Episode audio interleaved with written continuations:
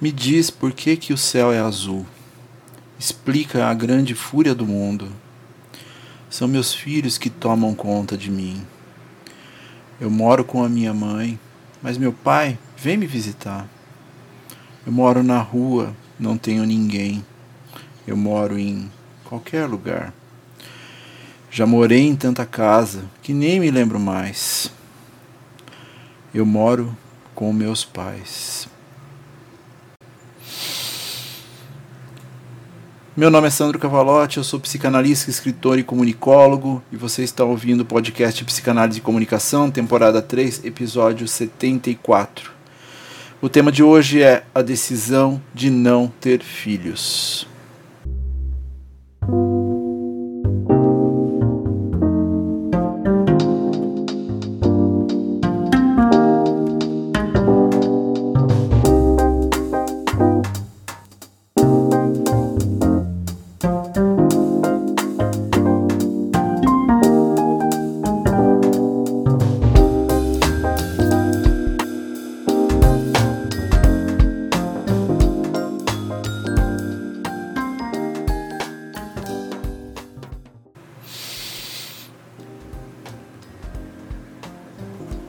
Discursos de dilemas que tem se apresentado na clínica contemporânea é a dúvida relacionada a ter ou não se ter filhos.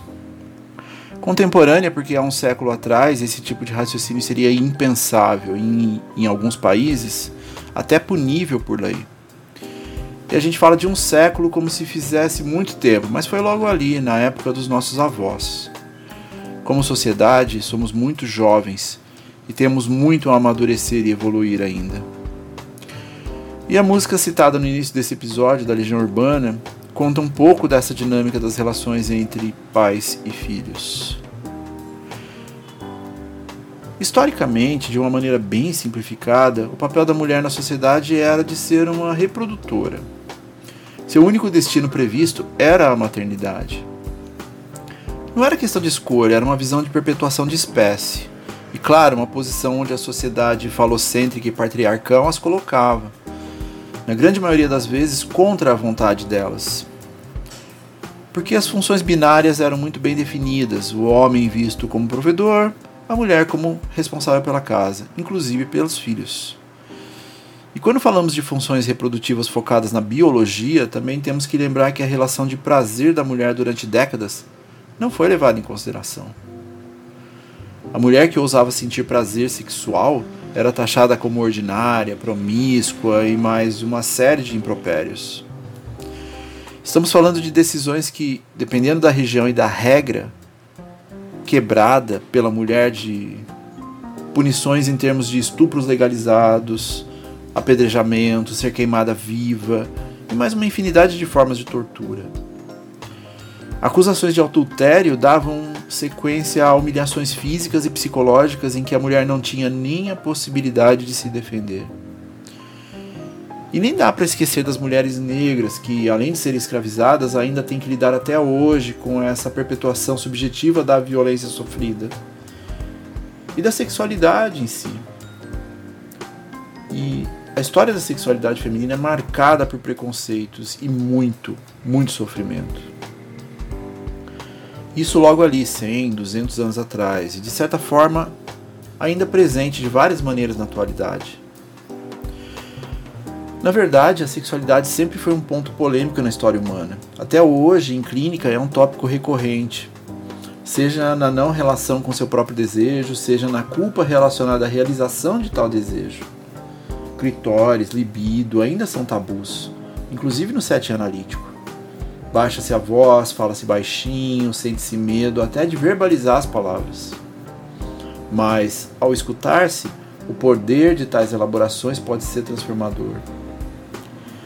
E a organização sobre o tópico mulher é imprescindível quando falamos de filhos, pelo motivo óbvio que é biológico, mas também pelo caráter subjetivo de que é sobre ela que se debruçam os dilemas fundamentais da criação há um peso histórico reprodutivo colocado sobre ela e que hoje precisa ser reorganizado não a partir do tradicionalismo, mas da emulação e incentivo de um processo evolutivo, A escolha também deve ser dela, sob qualquer circunstância.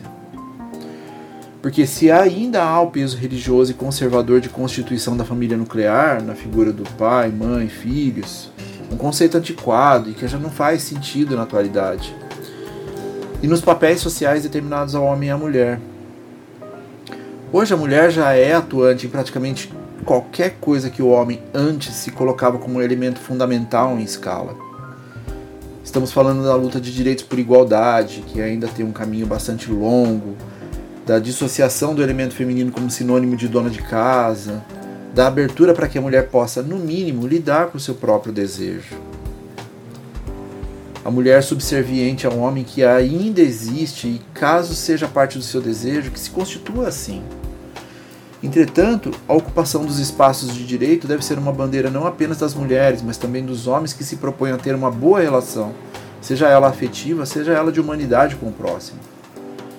E nos últimos quatro anos temos visto um retrocesso em relação a tais direitos, principalmente pelo discurso violento na esfera social, apoiado inclusive por grupos com objetivos específicos de manutenção de poder. Há muitos conservadores, muitos mesmos, gritando por família e religião convencionais, mas que se mostram apartados de tais ideais na esfera de suas intimidades.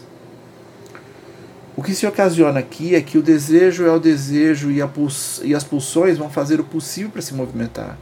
E quanto mais tentamos nos desfazer delas, mais elas atuarão na construção da busca de prazer que nos é inerente e singular.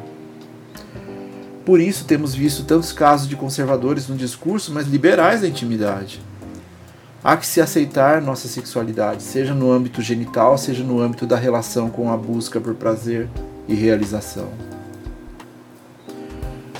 E a decisão de ter filhos afeta principalmente a mulher. Não é uma decisão que pode ser simplificada a uma discussão da racionalidade. É a mulher que cria essa ligação simbiótica com um novo elemento de si.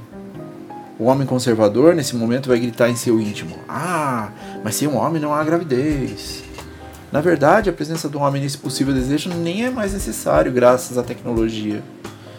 Portanto, se uma mulher quiser ser mãe sem ter um relacionamento heterossexual hoje em dia, é algo perfeitamente viável. Aceito pela sociedade? Nem tanto. Mas a evolução tecnológica permite essa possibilidade. A experiência da conexão desenvolvida com o filho durante a gestação é algo que o homem, em binariedade, nunca experienciará. Precisamos ter a disponibilidade e bom senso para debater o assunto sem as amarras do convencionalismo. Além da conexão única, há a continuidade de tal vínculo, que pode se estender até o início da vida adulta dessa criança.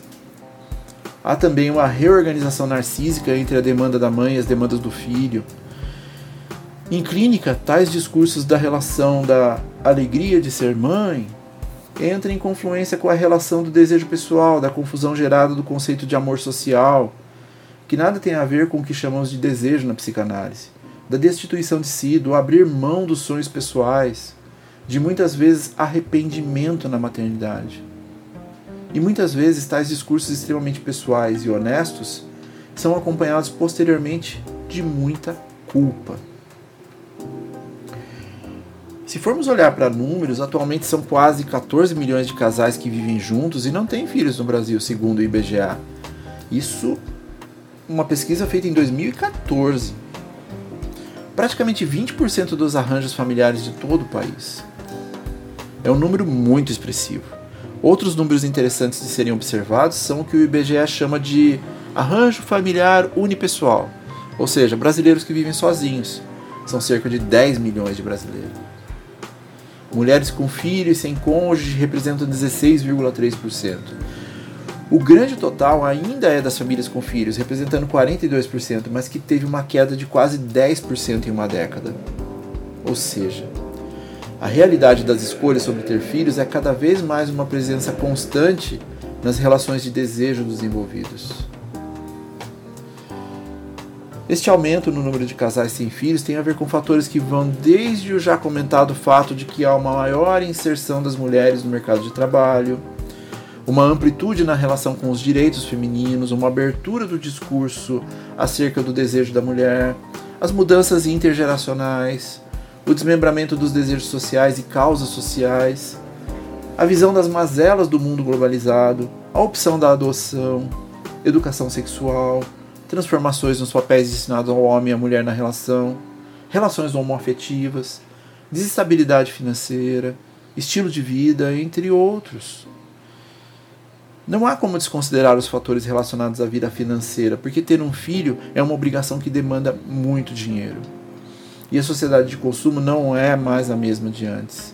Há novas demandas, novas necessidades e nem sempre uma recompensa monetária que se concretize devidamente no final do mês.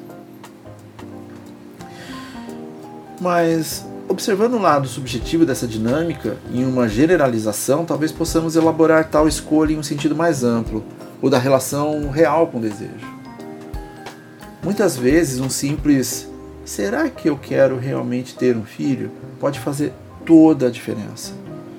Porque, caso o discurso convencional estiver sendo colocado desde muito cedo, em muitos casos acaba se tornando algo inerente ao sujeito, quase como constituinte de si, imutável.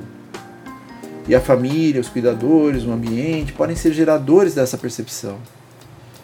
Desde cedo, a menina é convencionalmente colocada a brincar de bonecas, por exemplo, numa representação de futura mãe, ou colocada para brincar com brinquedos que relembrem elementos da cozinha, recebendo impulsos o tempo todo de um desejo que ainda nem se sabe se é realmente seu ou de um outro.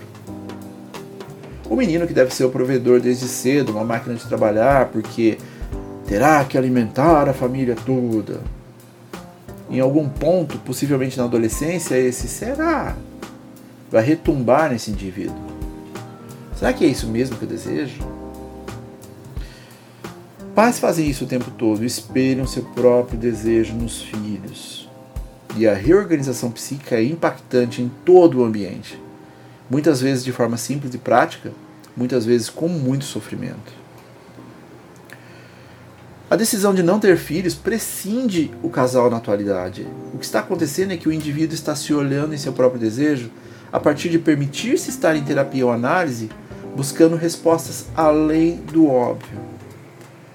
A psicanálise contemporânea é um espaço não apenas para traumas, surtos, dores que parecem infindáveis, mas também para dilemas. Não é incomum sermos procurados para auxiliar na obtenção de respostas que parecem simples de serem respondidas. Porque decisões como a de ser responsável durante no mínimo duas décadas não é algo que se toma por impulso ou por desconhecimento de si, ou a partir de uma exigência da sociedade. Porque há muito julgamento constituído nesse agrupamento social do qual estamos inseridos. Não ter filhos é algo contra a lei da natureza. Só é possível ser feliz alguém que tem filhos. Toda mulher nasce com instinto materno. Ter filhos para ter alguém para cuidar de nós. E se você se arrepender depois? Sem falar de todo o sentido religioso que permeia muitos discursos e que leva muitas mulheres a tornarem-se mães por obrigação. A culpa citada acima é estarrecedora, principalmente para as mulheres. A falta de empatia frente à decisão é algo constante e causa muita tristeza. Muitas mulheres cedem ao desejo do homem para manter a relação, e em muitos casos isso gera uma angústia na relação entre ambos. Como já dito, o impacto psíquico-físico será muito mais sentido pela mulher. E um filho nunca será a solução para uma relação que está fadada ao fracasso. Há muito pouco espaço para se falar do mal-estar que vem com a maternidade, que precisa ser tratado como parte fundamental do equilíbrio da saúde mental. E não há políticas públicas que olhem para essa dor. A busca pela imortalidade para muitos de Os números relacionados ao abandono paterno o medo são astronômicos. O perecer parece continuidade, falar sobre o assunto trás, com a seriedade que eu vou deixar de legado, falar de planejamento mistério pós-existência também parece ser tabus ainda. Afinal, vamos embora daqui sem deixar nenhuma marca? um grande egoísmo da nossa parte, não é? Colocar toda essa pressão em alguém que não escolheu carregar esse fardo. Mas a palavra egoísmo é uma constante quando se fala do desejo de não se ter filhos. Ou é uma questão egoísta por se tratar do desejo do adulto no sentido de liberdade pessoal e não responsabilização. Ou então se é egoísta por engravidar simplesmente porque todo mundo tem filhos que pode resultar em traumas bastante complexos posteriormente. Engana-se quem acha que a decisão de não ter filhos ausenta os envolvidos da pressão. Em uma linha de raciocínio racional, os casais que mais dão certo são os que estruturam objetivos em comum, de certa forma alinhados com seus desejos pessoais. Não é nada daquele papo de metade da laranja. É saber falar e escutar nos momentos necessários. É estruturar diálogos acerca do que se deseja. É respeitar a unidade do outro para a coletividade do casal. E há também aqueles que, por motivos diversos, não se tornaram mães e pais. Não foi exatamente uma escolha, mas o tempo acabou passando e só quando se é adulto percebe-se quando a vida passa rápido. De repente, a mulher chega a uma determinada idade em que a gravidez já não é mais possível. Para a psicanálise, tratamos muito de um conceito chamado determinismo psíquico, em que nossas decisões atuais estão conectadas com uma construção infantil. Mesmo não parecendo uma decisão, algo em nossa psique está condicionado à repetição de forma subjetiva. Portanto, entender as escolhas atuais é uma revisita aos primeiros momentos de elaboração de tais escolhas, mesmo de forma abstrata. E há as considerações acerca de se ter um parceiro para se ter esses filhos, o que atualmente já não é algo que permeia as relações. Uma mulher pode sim ter um filho sem necessariamente estar conectada a outra pessoa. Ela pode inclusive adotar, caso seja parte de seu desejo. Algo que também pode ser feito por um homem, caso o termo filho esteja ligado ao sentido mais amplo da palavra, não necessariamente a descendência ou a consanguinidade. Homens também podem sonhar em ter filhos. Aliás, há laços muito mais profundos do que descendência, consanguinidade, caso os, os envolvidos se deem essa oportunidade.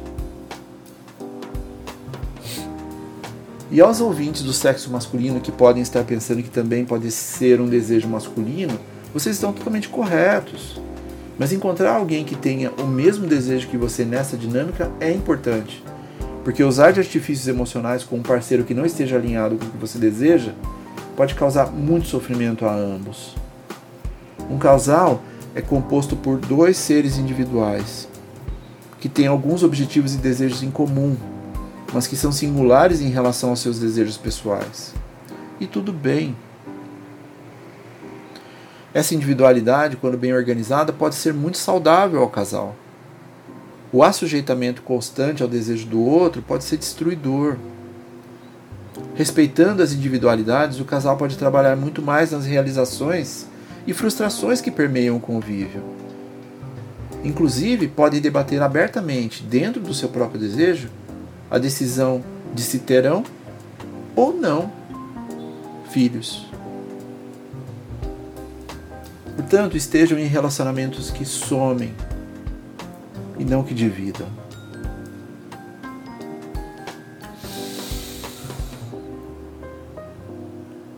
No próximo mês estarei lançando um outro podcast mais focado em questões da psicanálise com adolescentes.